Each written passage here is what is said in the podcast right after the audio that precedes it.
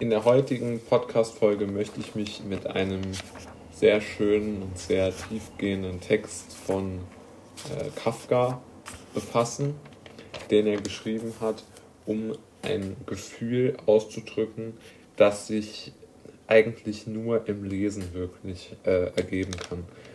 Und die, es sind zwei, ähm, zwei äh, äh, kleine Texte, über die ich jetzt vortrage. Und diese äh, zwei kleinen Texte sind überschrieben oder die Überschrift äh, des sozusagen die, die beide Texte zusammenfasst lautet ein Hungerkünstler und der erste Text lautet erstes Leid. Und darin geht es um einen äh, Trapezkünstler, der praktisch nur oben im Zirkus auf seinen Trapezen sitzt und gar nicht mehr herunterkommen kann, weil er Angst hat, dass andere Menschen auf ihn zukommen und mit ihm sprechen könnten. Also der hat sich vollkommen abgekapselt von der, von der Gesellschaft und es geht bei ihm sogar so weit, dass er auf Reisen im Zug nur noch oben im Gepäckabteil sich befinden kann und er sitzt dort gefangen, ja. Also er kann er hat so Angst, sich irgendwo hinzubegeben, wo andere Menschen sind, dass er immer sich in die Höhe begibt und sich dort versucht zu äh, verstecken. Und auf der Reise mit ihm ist der Zirkusdirektor, natürlich von dem Zirkus, äh, wo er arbeitet. Und dieser Zirkusdirektor ist auch vollkommen von Sorge, weil er seinen Trapezkünstler natürlich ganz dringend braucht und er erfüllt ihm auch jeden Wunsch. Also der Trapezkünstler möchte noch eine zweite Reck, äh, so Trapezstange haben und die bekommt, wird natürlich zugesichert vom, äh, vom äh, Zirkusdirektor und trotzdem ist der, äh, der, der Künstler, der Trapezkünstler aufgewühlt und schafft es nicht, seine seine, seine Tränen zurückzuhalten, aber dann gelingt es doch nach einer gewissen Zeit dem Zirkusdirektor den Trapezkünstler zu beruhigen. Und der legt sich dann wieder hoch ins Gepäckabteil schlafen. Und während er das tut, während der Trapezkünstler schläft, verfällt auf einmal der Zirkusdirektor in Melancholie, weil er in dem Gesicht des äh, Turners eine Falte entdeckt.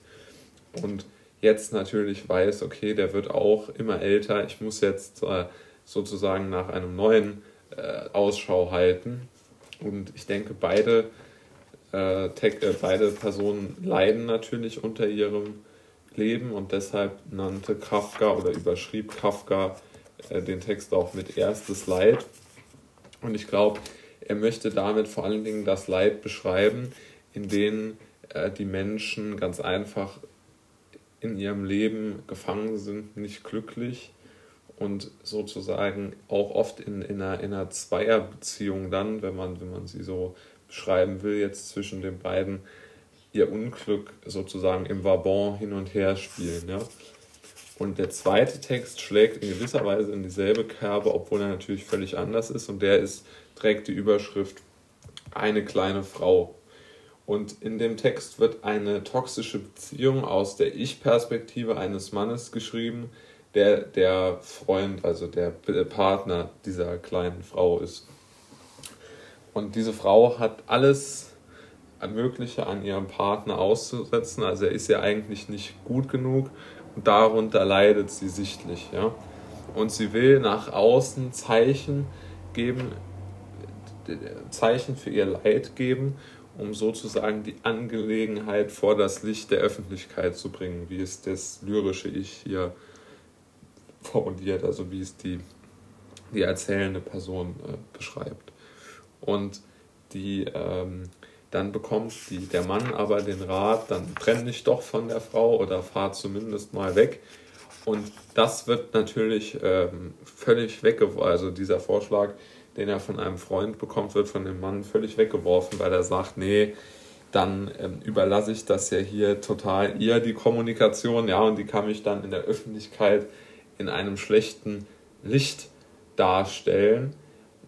Und er, sie, sie kann, er kann sozusagen sich nicht zu dieser Entscheidung durchringen, obwohl er sagt, dass es natürlich äh, dass er natürlich diese, diese, diese Einsicht wäre, dass das eine gute Sache wäre, wenn er mal zumindest von ihr wegkäme oder sich ganz von ihr trennen könnte.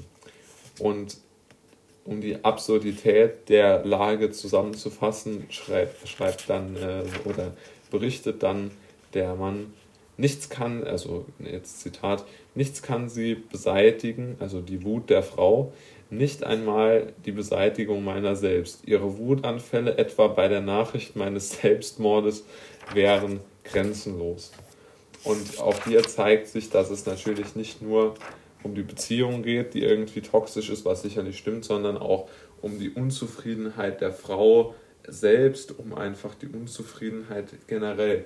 Und er möchte ganz einfach zeigen, jetzt spreche ich von Kafka, Kafka möchte, glaube ich, einfach zeigen, wie groß die Unzufriedenheit bei ganz, ganz vielen Menschen ist. Und deshalb wählt er hier irgendwo ein total sicherlich in gewisser Weise übertriebenes, aber gleichzeitig auch vollkommen zutreffendes äh, Beispiel, weil er genau weiß, okay, hier habe ich eine sehr ähm, gute Beschreibung für etwas gefunden, was sehr vielen Menschen nämlich auf der Seele brennt, nämlich einfach ein geringes Selbstwertgefühl. Und in einem Satz fasst er das in unnachahmlicher Art und Weise zusammen, den möchte ich auch mal kurz vorlesen.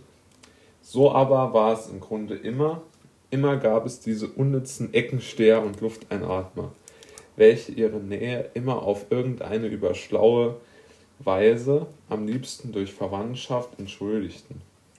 Immer haben sie aufgepasst, immer haben sie die Nase voll Witterung gehabt. Aber das Ergebnis allen dessen ist nur, dass sie noch immer dastehen. Und auch hier zeigt sich natürlich, selbst wenn die Menschen sind so, oder viele Menschen sind aus Kafkas Sicht so davon überzeugt, dass sie irgendwo ähm,